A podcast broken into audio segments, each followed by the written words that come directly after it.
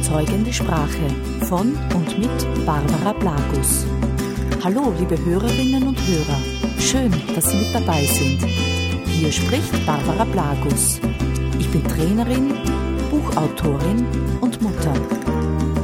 Das Abenteuer Überzeugende Sprache ist eine Podcast-Reihe auf dem ersten deutschen Edutainment-Portal Das Abenteuer Leben. Hallo und herzlich willkommen. Ich freue mich, dass Sie wieder mit dabei sind. Hier spricht Barbara Blagus. Viele von uns haben schon einmal eine Situation wie diese oder eine ähnliche erlebt.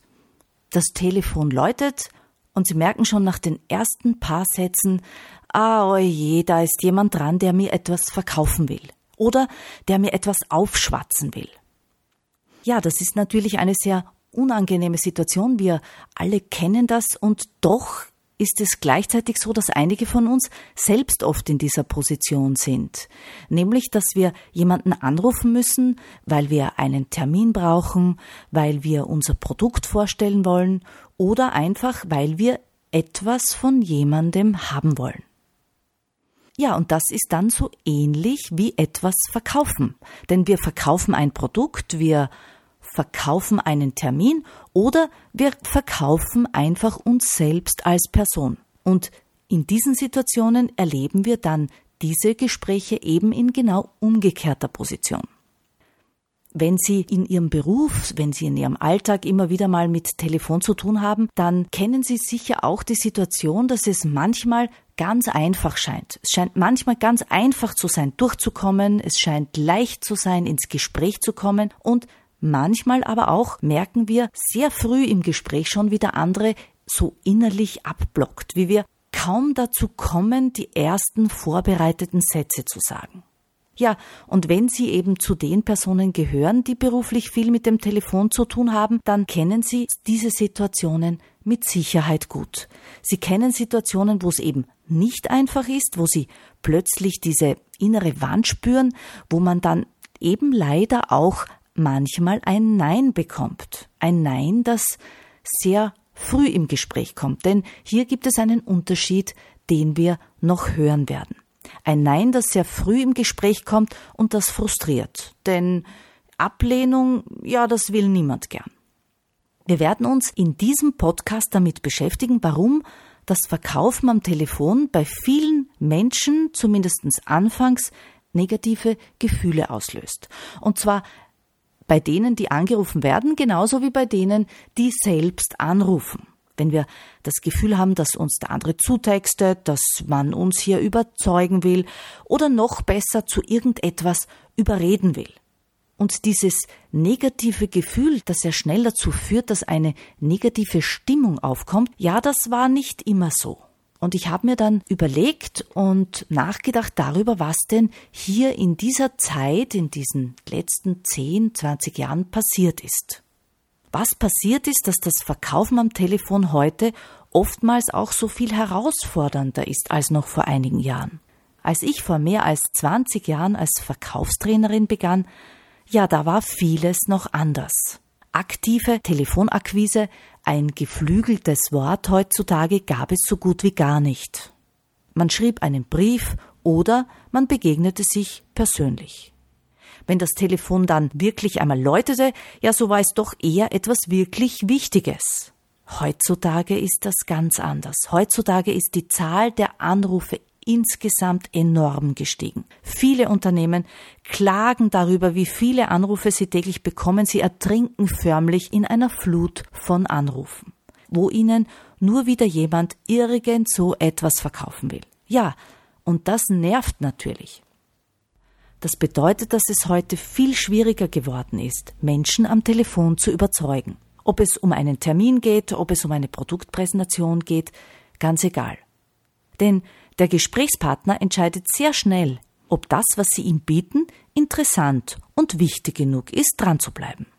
Und da geht es heute nicht mehr um Argumentieren und Überreden, denn diese klassischen Vorgehensweisen, ja, die lösen nur die bekannte Abwehrhaltung im Kunden aus. Es funktioniert einfach nicht mehr.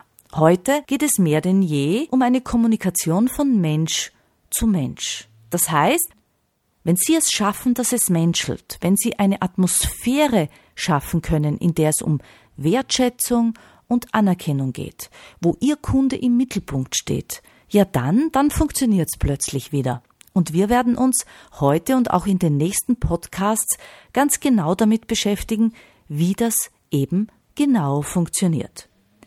Wir werden uns mit Methoden beschäftigen, die neu und der heutigen Zeit und den Erwartungen auch so angepasst sind, dass sie damit überdurchschnittlich erfolgreich in ihrer Arbeit mit dem Telefon sein werden. Lassen Sie sich einfach überraschen. Erinnern Sie sich doch einmal konkret an eine Situation, wo Ihnen jemand am Telefon etwas verkauft hat. Nun kann es sein, dass Sie zu den Menschen gehören, die sagen, sowas mache ich überhaupt nicht, ich lasse mir am Telefon nichts verkaufen, da wird man ja nur betrogen oder man kommt etwas aufgeschwatzt, was man sowieso nicht braucht. Hm, vielleicht haben Sie aber auch schon mal erlebt, dass es jemand geschafft hat, Ihr Interesse zu wecken und Sie das Gespräch interessant gefunden haben. Unabhängig davon, ob Sie nun gekauft haben oder nicht. Sie hören vielleicht auch schon den Unterschied, nämlich hat man Ihnen etwas verkauft oder haben Sie sich etwas gekauft?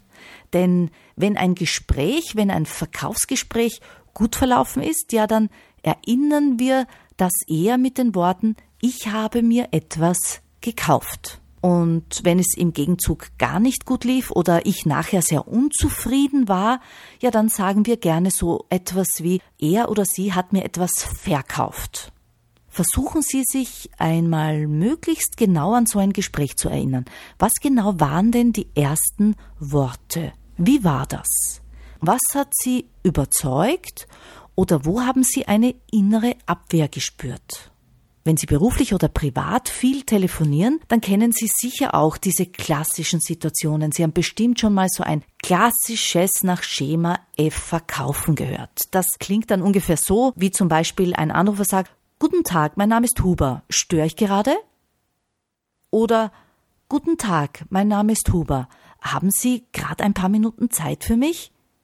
Intuitiv reagieren die meisten Gesprächspartner darauf mit äh, Nein.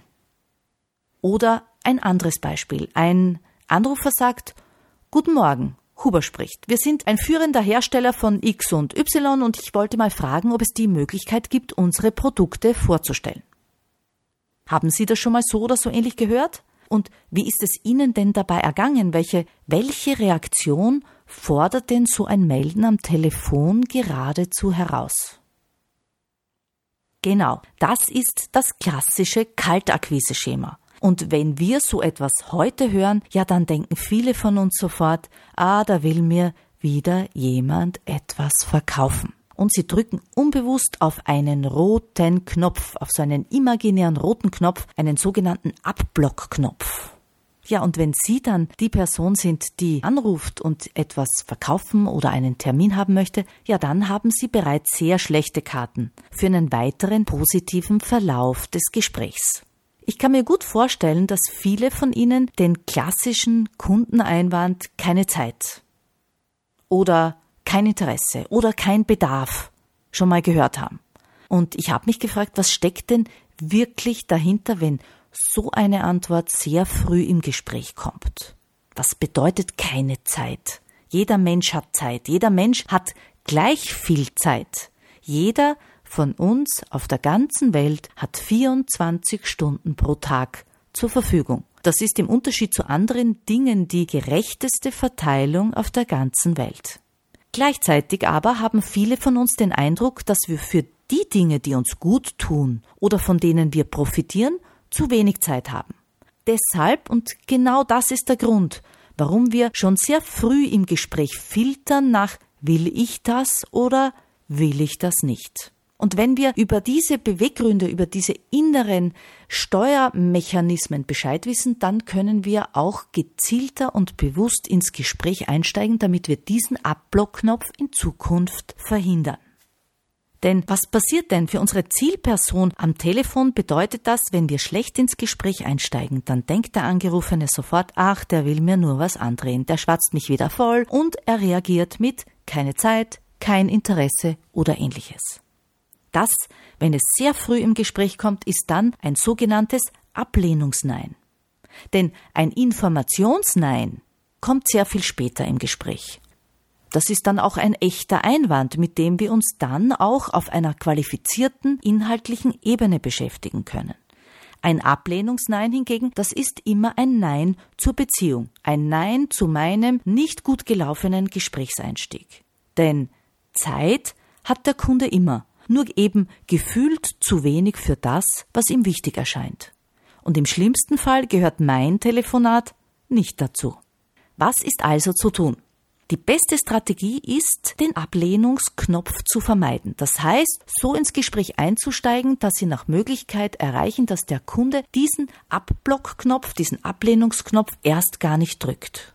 Denn dann steigen Ihre Chancen auf ein positives Telefonat. Mit den folgenden vier Schritten werden die Ablehnungsneins die Ausnahme sein. Neben einer guten Vorbereitung, die sich von selbst versteht, kommt es dabei jetzt besonders darauf an, wie Sie genau ins Gespräch einsteigen. Mein Tipp an Sie ist, versuchen Sie so früh wie möglich einen Dialog herzustellen, denn nur ein Dialog ermöglicht Ihnen ein echtes Gespräch. Nun, Sie fragen sich jetzt vielleicht, wie geht denn so früh im Gespräch ein Dialog? Da muss ich doch erst mal schauen, dass ich so viel wie möglich sage, damit er mir ja nicht auflegt damit ich sein Interesse so schnell wie möglich wecke. Da kann ich doch nicht warten, dass er antwortet. Aber genau das ist der Fehler, den die meisten Verkäufer am Telefon machen. Mein Praxistipp für eine Begrüßung im Dialogstil teilt sich in vier Schritte. Schauen wir uns diese vier Schritte einmal genauer an. Schritt eins: Viele Verkäufer sind so auf sich selbst fokussiert, dass sie bei der Begrüßung nur den eigenen Namen nennen. Prinzipiell beginnen Sie eine Begrüßung mit einem Grußwort. Das geht schon aus dem Namen Begrüßung hervor. Das Grußwort am Beginn ist auch ein guter Puffer, denn am Gesprächsbeginn ist die Aufmerksamkeit Ihres Zuhörers immer noch etwas verzögert. Vor allen Dingen, wenn Sie aktiv Ihren Gesprächspartner, Ihren Kunden, Ihre Zielperson anrufen. Wenn Sie ein Grußwort am Beginn verwenden, so geht keine Information verloren. Wenn Sie hingegen mit Ihrem Firmennamen oder mit Ihrem eigenen Namen starten, dann registriert Ihr Gesprächspartner diese Information weniger gut und muss notfalls nachfragen, was unangenehm sein kann.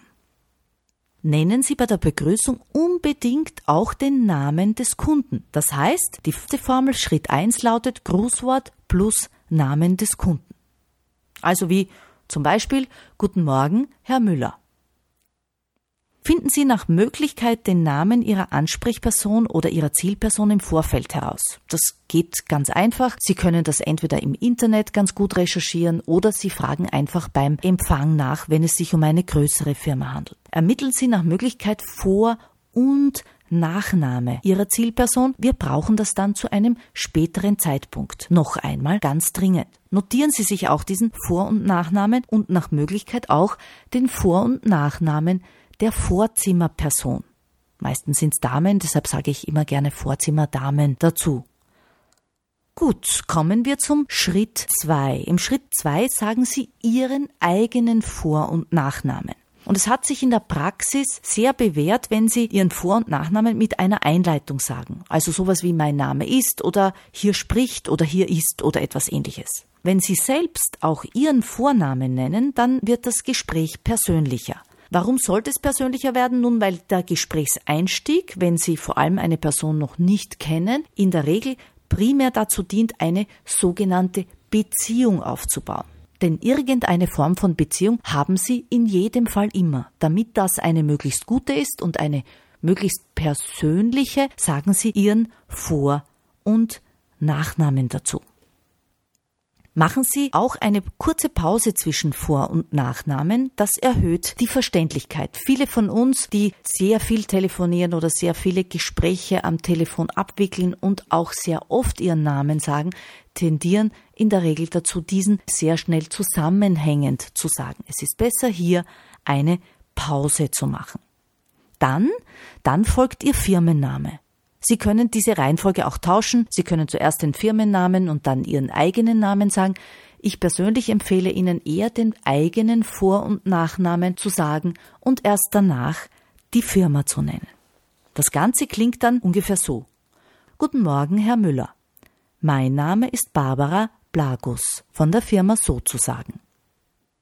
Ein Tipp. Sprechen Sie Ihre derzeitige Begrüßung einmal laut vor und achten Sie darauf, ob in Ihrem Grußwort, Ihrem Namen oder Firmennamen viele S oder Z enthalten sind. Diese sogenannten Zischlaute können Sie, wenn sie sehr gehäuft vorkommen, sehr unangenehm im Ohr des Hörers sein. Denn diese Laute zischen im wahrsten Sinne des Wortes und das ganz besonders am Telefon. Das heißt, das gilt auch für Ihre Meldeformel am Telefon, wenn Sie jetzt angerufen werden. Wie zum Beispiel Grüß Gott, Zentrale Salzburg Tourismus, Sie sprechen mit Sabine Zisserl. Dann wären es ein wenig zu viele S oder Z im Namen. Falls Sie das Gefühl haben, dass Sie zu viele S oder Z im Namen haben, dann verwenden Sie ein Grußwort, das keine S und Z enthält. Also zum Beispiel statt Grüß Gott oder Grüß Sie besser ein Guten Morgen oder Guten Tag. Dann sorgen Sie gleich für einen angenehmen, guten ersten Höreinstieg. Wir haben also jetzt unsere Begrüßung, mit der wir bei einer Firma oder bei einer Person anrufen. Die Form lautet Grußwort, dann Name des Kunden, eigener Vor- und Nachname mit Einleitung und eigene Firma. Also so wie Guten Morgen, Herr Müller, mein Name ist Barbara Blagus von der Firma sozusagen. Schritt 3. Machen Sie danach, also nach dieser Begrüßungsformel, machen Sie danach unbedingt eine Pause. Und zwar dient die Pause dazu, dass Ihr Kunde, Ihr Gesprächspartner diesen Gruß erwidert. Denn in den meisten Fällen wird der Kunde diese Pause zur Grußerwiderung einsetzen. Dadurch entsteht bereits innerhalb der ersten fünf Sekunden ein Dialog, ein erster Austausch. Dieser scheinbar kleine Unterschied hat eine große Wirkung und unterschätzen Sie diese nicht. Denn wie machen es denn die meisten Anrufer? Die meisten Anrufer sprechen nach der Begrüßung nahtlos weiter, ohne diese Pause. Meist auch ohne Nennung des Kundennamens. Das ist dann genau die Stelle, wo sich im Gespräch schon der erste Abwehrimpuls breit macht. Die Wirkung ihrer Begrüßung ist ihr erster Eindruck, den sie liefern, und mit einer guten Begrüßung im Dialogstil legen sie den Grundstein für den weiteren Verlauf des Gesprächs. Schritt 4. Ihre Stimme. Achten Sie darauf, dass Sie Ihre Begrüßung aus Ihrer sogenannten Stimmmittellage heraussprechen. Dies ist meist ein wenig tiefer, als die meisten von uns sprechen. Besonders am Telefon neigen viele Menschen dazu, die Begrüßung sogar viel höher zu sprechen als den Rest des Gesprächs. Dies hat unterschiedliche Gründe. Teilweise, weil wir das einfach schon so oft gesagt haben, weil wir freundlich sein wollen, und dann rutscht unsere Stimme oft in sehr unangenehme Höhen. Dies kann über Jahre sogar so stark angewöhnt sein, dass es Ihnen gar nicht mehr auffällt. Achten Sie daher einmal ganz bewusst auf Ihre Tonhöhe bei der Begrüßung. Wie Sie Ihre Stimmmittellage genau feststellen können, das werden wir in einem der nächsten Podcasts hören. Als erste Orientierung für Ihre Stimmmittellage können Sie die erste Zeile des Liedes Happy Birthday summen. Und zwar ungefähr so.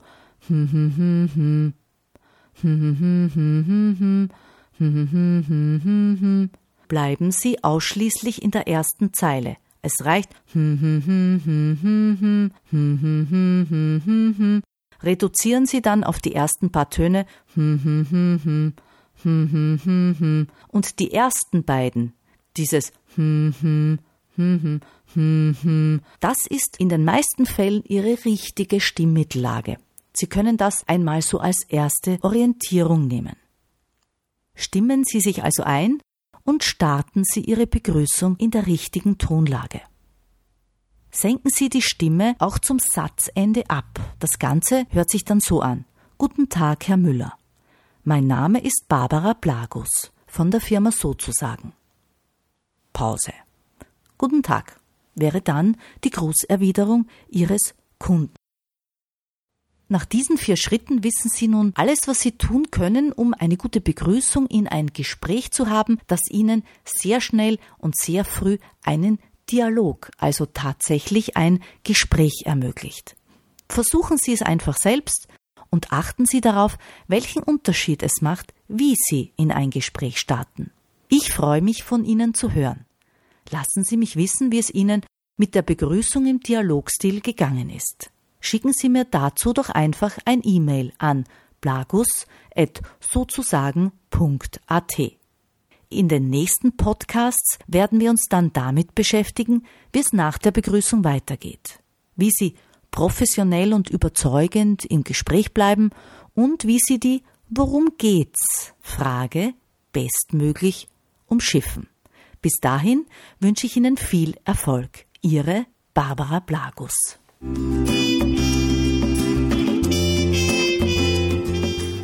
War eine weitere Folge von Das Abenteuer Überzeugende Sprache von und mit Barbara Blagus.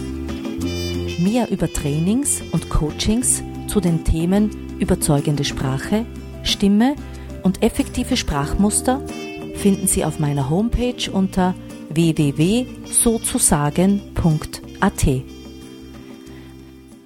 Alle Infos zu vielen anderen hörenswerten Podcasts finden Sie auf Das Abenteuer Leben, dem größten deutschen Edutainment-Portal